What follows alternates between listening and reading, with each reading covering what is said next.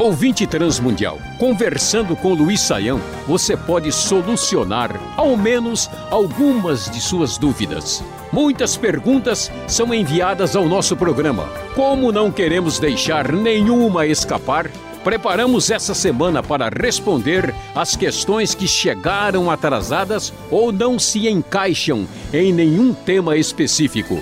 Ouça bem, sua resposta pode estar aqui.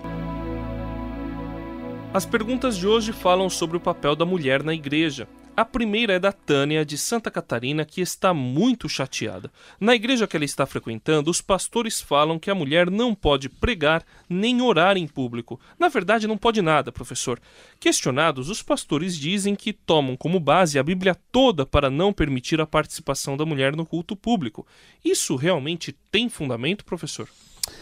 Bom, André, vamos tentar ajudar aí a, a, Tânia com essa dificuldade sobre a participação da mulher na igreja. Né? Em primeiro lugar, a gente precisa reforçar aqui uh, que perante Deus né, não é mais importante nem é, ser homem nem ser mulher. Né? Gálatas 3,28 vai dizer que em Cristo né, não há homem nem mulher nesse sentido. Né? Deus é, valoriza tanto um como o outro para ninguém pensar assim, né? Que vantagem eu tenho em ser homem, que vantagem eu tenho em ser mulher.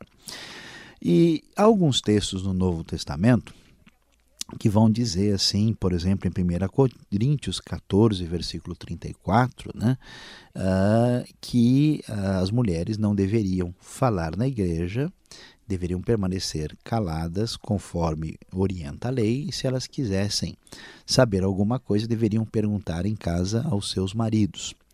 E o texto de 1 Timóteo 2, 11 e 12 vai dizer também que não permite que a mulher ensine, nem que ela tenha autoridade uh, sobre o homem, né? e aí explica lá porque Adão foi criado primeiro e a mulher foi uh, caiu em transgressão. Agora, esses textos eles não estão estabelecendo, ao que parece, André, uma ideia de que eh, a mulher não tem nenhum tipo de permissão para falar na igreja. Se a gente for assim radical, a mulher não pode nem cumprimentar, né? nem dizer bom dia. Né? A ideia não é essa. A Coríntios parece uma situação muito clara com o uso indevido dos dons espirituais, numa falta de, vamos dizer, de respeito e organização no culto público. E então, por isso, contextualmente, as mulheres são impedidas. A gente vai ver, por outro lado, que Paulo tinha gente que ah, trabalhava diretamente como cooperador no seu ministério. Há evidência de que no Novo Testamento nós temos diaconisas, ah, nós temos aí pessoas como Priscila, ah, como Febe, né, que trabalham aí ao lado de Paulo. Então, há um encorajamento de uma participação feminina ah, na igreja. Uh, e 1 Timóteo 2 também parece estar preocupado com a ideia de que a mulher não pode ser a liderança final na igreja, nem ter essa autoridade do ensino, vamos dizer, teológico definitivo. Então, me parece é, fazer mais sentido uh, permitir que as mulheres tenham uma participação na vida da igreja, mas não de uma maneira em que elas venham ter a primazia. Então, não, não me parece ser a melhor ideia de que mulher não pode orar de jeito nenhum e, e que ela não pode transmitir nenhum tipo de palavra na igreja ah, em nome de Deus. Porque daqui a pouco a gente não vai permitir nem que elas evangelizem, né? Ah, mas ela está pregando para a pessoa que não é crente, né? Então, como é que a coisa funciona? Então, o que a gente pode dizer para a Tânia? Que ela teria que observar, a gente tem que respeitar no caso, a oposição da igreja, que entende esses textos, vamos dizer, da sua forma mais literal possível, sem avaliar as outras referências que são consideradas.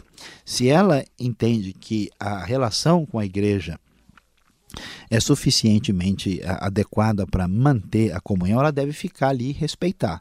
Se ela acha que não tem condições, que de fato isso fere o seu relacionamento com Deus e com a comunidade, aí ela precisa estar alinhada com uma comunidade que tenha uma posição, vamos dizer, uh, menos rígida uh, nessa questão, que também não é uma questão doutrinária central, essencial ah, com respeito àquilo que a gente já tem ensinado aqui no nosso programa.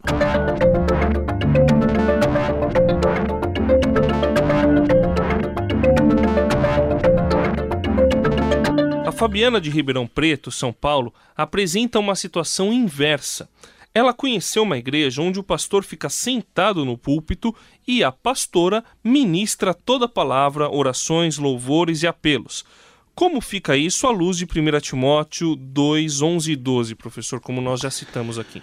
Pois é, André. Uh, aqui que a gente tem dito, né, o que é muito importante na vida cristã é ter uma atitude de equilíbrio e bom senso, né? Então, o que que acontece? Não é mais importante ser homem ou mulher e na Bíblia é bom que os dois estejam participando, atuando, e uma igreja equilibrada é uma igreja que tem a participação tanto masculina como feminina.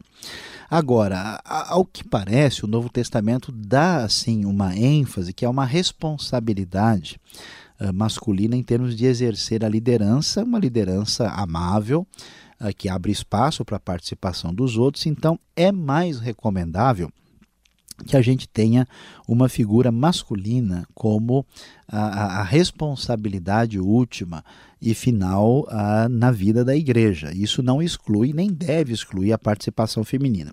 Então, se a, a coisa assim é, se concretiza conforme a Fabiana tem dito, onde há uma ausência masculina assim bastante definida e uma participação feminina total, a gente pode dizer que de fato a igreja não está equilibrada e que essa atitude assim de, de desequilíbrio provavelmente vai refletir uh, de modo não muito positivo na vida da igreja. Então, nesse sentido, aqui nós temos de fato um oposto do primeiro caso que precisa ser realinhado para uma postura mais equilibrada.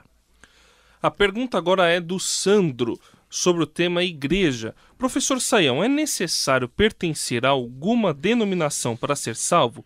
E se eu quiser, no caso o Sandro falando, né? Se eu quiser me reunir com vários irmãos para cultuar a Deus em nome de Jesus em alguma casa ou em algum lugar sem placa denominacional alguma, obedecendo aos preceitos do Senhor, eu estaria excluído do corpo de Cristo? Bom, André, a gente sabe que para ser salvo a pessoa precisa crer no Senhor Jesus e receber a salvação. Ninguém é salvo por pertencer a esta ou aquela denominação. Mas qual que é a dificuldade aí? É que isso não tem muito a ver com salvação. Uma vez que eu sou salvo, eu vou me reunir com uma comunidade de salvos. Essa comunidade necessariamente vai ter um nome. Então, qual é a dificuldade aí que o Sandro nos apresenta? Que se eu começar a me reunir com um grupo de pessoas sem placa, sem nome, sem nada, eu já fundei uma outra denominação. Isso basta alguém começar a olhar, não, é o grupo da casa ali, né? é o grupo que se reúne no sábado ali, ou no domingo.